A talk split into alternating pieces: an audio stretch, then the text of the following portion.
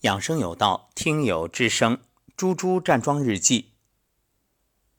二零二零年七月二十三号晚上十一点三十五分，亲爱的老师，晚上好。美好的时光总是疏忽而过，尽管暑假课在线上，不能看到花一样的张张笑脸，但每天与孩子们在一起。看到原来腼腆不爱说话的小朋友越来越积极，主动回答问题；再看到原本就课堂活跃的孩子越来越努力认真，累并幸福着。基本保证早上五点左右起床，当然也有偶尔偷懒的时候。惯例闭眼感恩揉腹。对了，最近还边听英语边加上马甲线训练。起床去卫生间。最近早晚各一次的排便，让身体格外轻松。喝水，补充益生菌，学习备课，接着就打开老师的起床巴士音频，认认真真跟着音频进行每个动作。想说，除了站混元桩之外，起床巴士也成为每天的必修课。太喜欢里面的每个动作了。因为最近每天将近六个小时的课程，不停讲话，所以基本每做一式都会打嗝。每打完一次嗝，都觉着身体通了一点。等到起床巴士做完，基本上神清气爽。刚开始暑假课那一周，每天上完课下巴都会烫，但只要晚上睡觉前深呼吸，就会打嗝。索性坐起来，按老师教的拍打膻中穴，连续好几天，竟然打嗝达一百多下。自己都惊呆了，但第二天早晨起来做完起床巴士，下巴就不烫了。由于暑假课是持久战，这几天尽管还会不停打嗝，但已经不奏效了。下巴摸起来始终都是烫烫的。终于今天早上起了几个包，哈哈，这样也好。感恩暑假课让我再次意识到种因得果，身体健康是多么幸福的事儿。天气原因，最近这几天早晨站桩有点晚。有两次竟然让暖暖的阳光晒到了后背和头顶，想象着观音菩萨在正前上方万丈光芒中，双眼微闭，面带微笑。我也在头顶蓝天白云、脚踩大地时，不自觉地随着老师的音频引导，似乎飘飘欲仙，真的体会到了观自在菩萨。言有尽，意无穷。每天上下午上课都会让自己跪坐二十分钟左右。中间休息的时候实在太困，就定好闹铃，闭上眼躺十五分钟左右。上完课每次都要发录音作业。原来的习惯是必须上完课就及时发，现在呢也会放过自己，让自己上完课先躺下休息，睡饱了起来再发。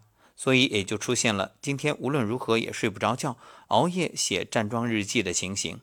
嘴里念着阿弥陀佛，也坦然接受这一切。每天忙完会出门溜溜，顺便追老师的节目，也随缘分享给小店里认识的想减重的店主，给做足疗按摩的小哥，以及经常叫我去吃饭的有爱的大姐。听到这么多人因老师的节目而受益，让自己越来越健康，我深深感恩，感恩老师的大爱无私，感恩老师的孜孜不倦，感恩老师的陪伴。今天看林清玄的书，讲到一个小故事。有一个人走在路上，突然听见一阵凄哀的哭声。走过去一看，原来是一只朝生暮死的小虫在那里哀嚎。这个人就问：“你为什么哭啊？”小虫说：“我的太太死了，我下半辈子不知道要怎么过。”那个人不禁哑然失笑，因为那时候已经过了中午，小虫再过半天就要死了。不过他立即醒悟。小虫的半天与我们的半生，在感受上是一样漫长，在实相上也一样短暂，不禁感慨生命无常，时光流逝，唯有不断学习、提升、精进，才不负岁月。对了，还要感谢秀娟姐姐，每天在养生群里不断分享。这几天坐着上课，总会肩膀不舒服，看到姐姐说拍打大椎，我在双手搓热搓大椎之后，也会不断的拍打，好像拍打完真的轻松了不少。至少这两天晚上可以枕着枕头睡觉了。愿和老师一起传播健康养生理念，让越来越多的人一起越来越好。好心情。分享完猪猪老师所讲的这个故事啊，我也在想一个问题：实际上，当我们去笑这个小虫，它的所谓后半生不过短短半天的时候，那反过来是不是也可以理解为，短短半天它都要珍惜？我们是不是也该好好的去珍惜自己的余生呢？无论这余生是长是短，当你珍惜、用心的生活，那就是幸福、值得。若是挥霍、浪费、不珍惜，那再长又有什么意义呢？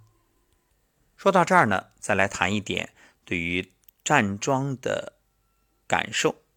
有听友问：站桩的时候究竟是该听音频好，还是不听好？对于这个问题啊，我们要一分为二来看。我也录了不少站桩的音频，不过这些呢都是给到刚刚开始站桩的听友，给大家做一个参考，或者说是入门级。当你真正的站到一定程度，就可以不听录音，让自己完全静下来。当然，真正的静很难，所以若你静不下来，那听录音也是一种选择。站桩最重要的是静定，让自己完全以静定的这种状态，才能达到内心的空，而空就意味着身体通，因为电阻小。所以你的各种能量，它的流动就没有阻碍，于是越站越无挂碍，整个身体越来越轻松。若是做不到，那杂念丛生的话，还不如听着音频，让思想聚焦，这样反而不会生出其他的杂念。不过最终啊，当你真正达到一定的境界。完全可以投入进去，那其实你听不听音频都可以，就算听也充耳不闻，不听也一样心无旁骛。最近我们也推出了百人养生谈，这其实也是受猪猪老师的站桩日记的启发，更多的听友走进节目谈自己的感受，希望这百家争鸣、百花齐放，能够给大家更多的参考。归根结底，一句话：早点养生，早点受益。